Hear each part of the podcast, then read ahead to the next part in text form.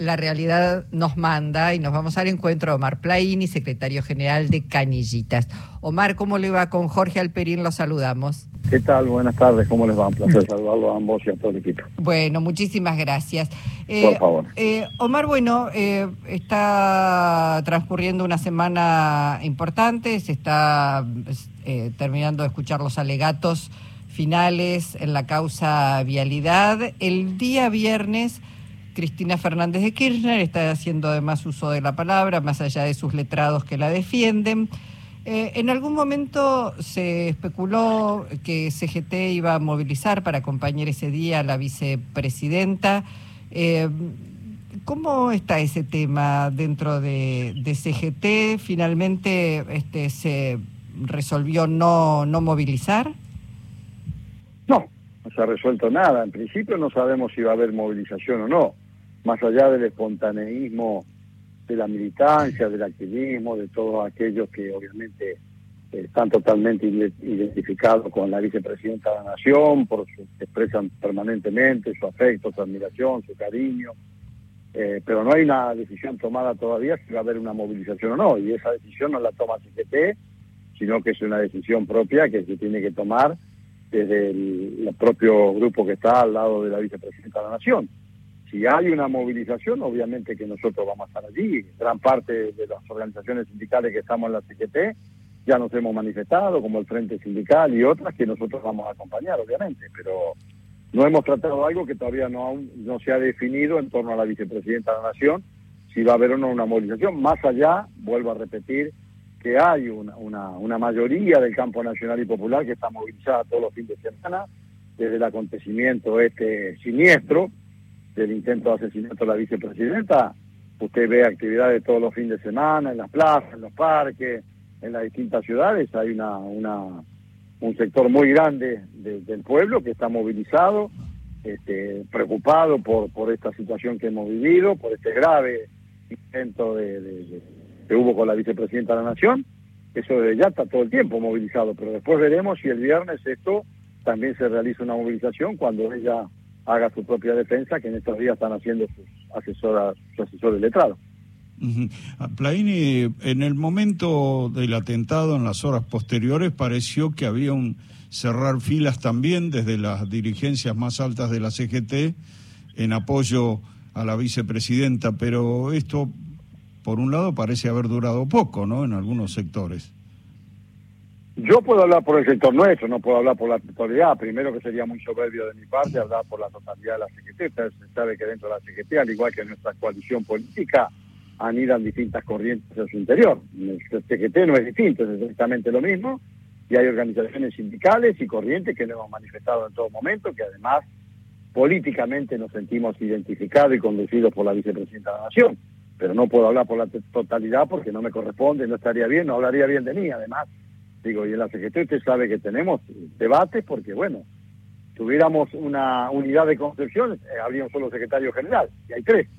Eso ya eso por sí solo ya expresa nuestra realidad, lo mismo pasa en nuestro frente, en nuestra coalición de gobierno. Así que digamos que eso no, no, no, por lo menos no está en mi pensamiento, pero claramente mi organización sindical y el frente sindical, todos saben que nos representa políticamente el liderazgo de Cristina Fernández de Kirchner. Está clarísimo. Si movilizan el día viernes distintos dirigentes y referentes del campo nacional y popular, algunos gremios estarán sumando de manera individual, no como institución CGT. A ver, esto no se dio la discusión en CGT. De hecho, como gremio vamos a estar, por supuesto. Aparte, hay algo que hay que tener claro en la CGT. Nosotros no somos un brazo político como era la 62 en su momento, cuando tenía mucha importancia. Nosotros representamos la totalidad de los, casi prácticamente la totalidad de los trabajadores organizados en el país. Ahora después cada organización sindical o las distintas corrientes hacia su interior, tenemos nuestra concepción, tenemos nuestra dinámica, este, pero no, no, no hubo unas reuniones más.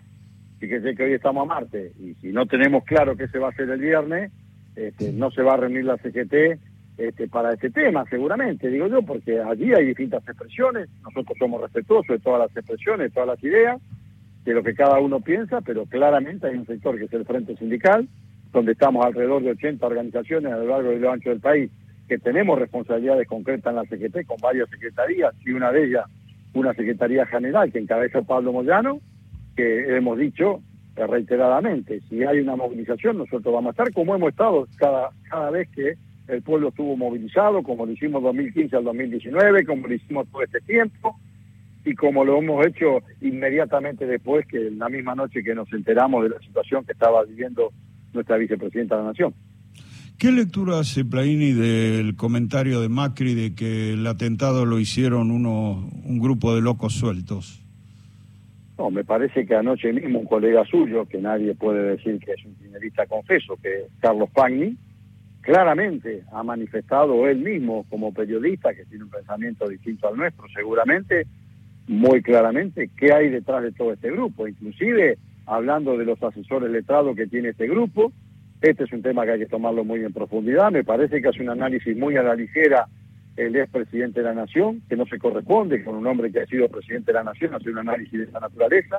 Me parece que la dirigencia política hoy amerita un debate muy profundo de lo que está sucediendo en la Argentina. De hecho, la vicepresidenta ha dado dos propuestas y ella recogió el guante. En el 2017, cuando dijo que había que ponerse de acuerdo en una moneda de transacción y una moneda de reserva, porque el mismo monetarismo en la Argentina era un problema gravísimo y nadie recogió el guante cuando dijo esto la vicepresidenta. Y, volvió a reiterar ahora, en más de esa oportunidad, que hay que ponerse de acuerdo, que lo dijo el otro día cuando ella hizo una presentación con los curas que representan, o los curas de los pobres, como le llamamos nosotros, cuando dijo no, no, no tiene gracia este, debatir y discutir entre los que pensamos igual, sino que el desafío está con los que piensan distinto a nosotros.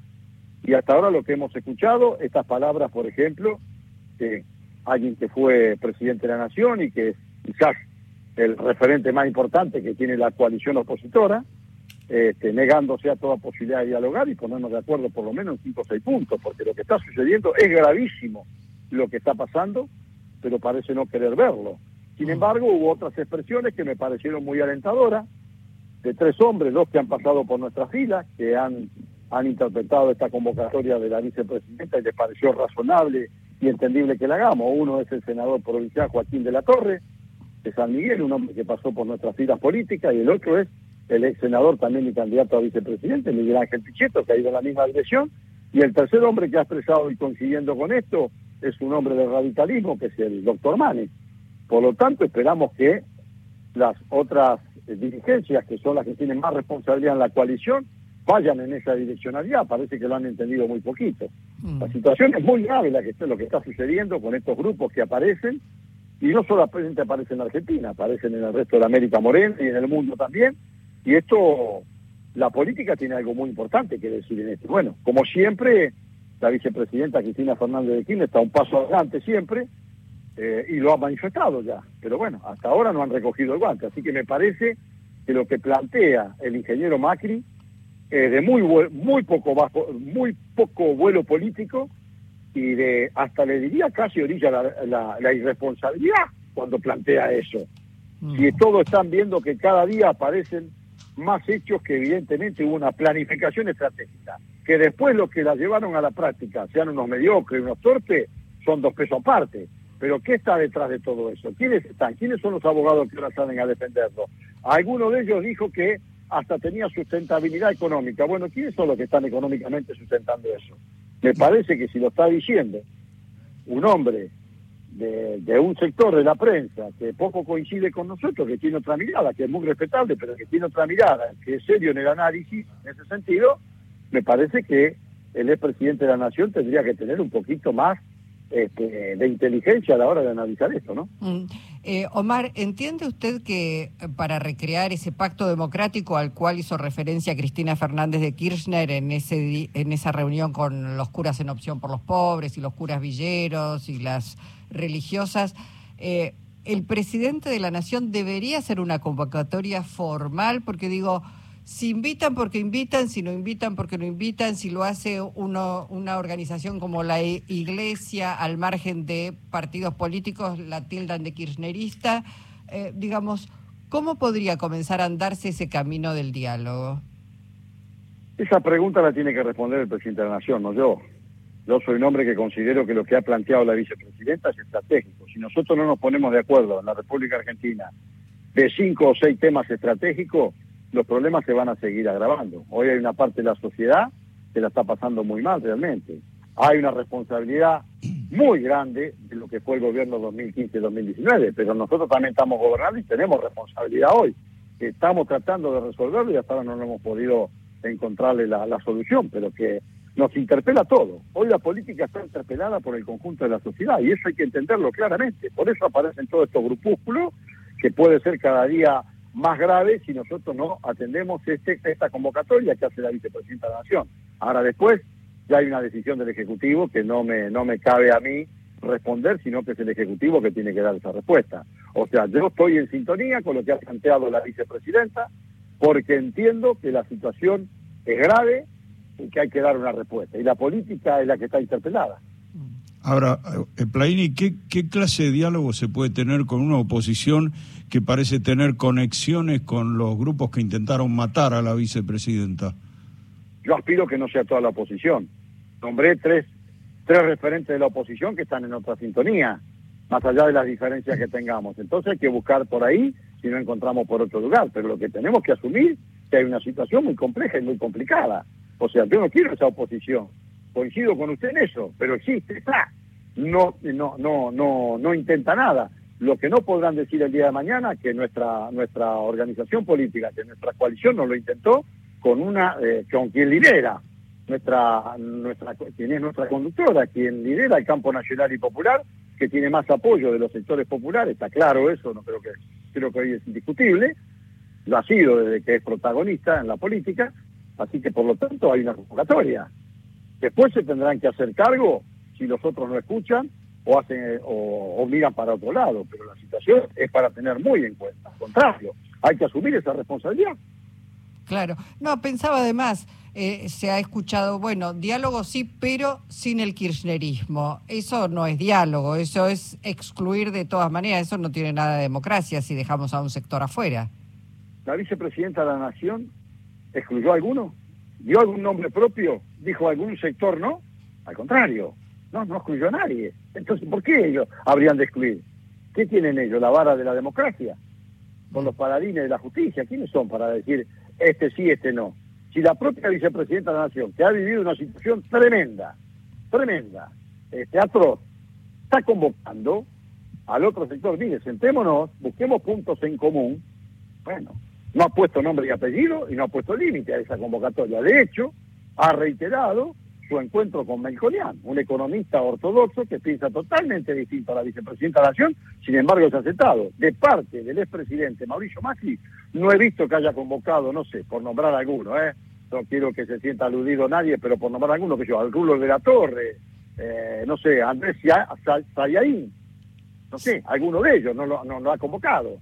No digo aquí no porque es gobernador y por ahí le molesta sentarse con un gobernador, pero que también es un economista y un reconocido economista, entonces, además de político, digo, pero la vicepresidenta cuando se tuvo que sentar con Melconian se sentó y hablaron con Melconian y nadie cambió de parecer, ni Melconian cambió su parecer y la vicepresidenta cambió su parecer en términos políticos, sociales y económicos.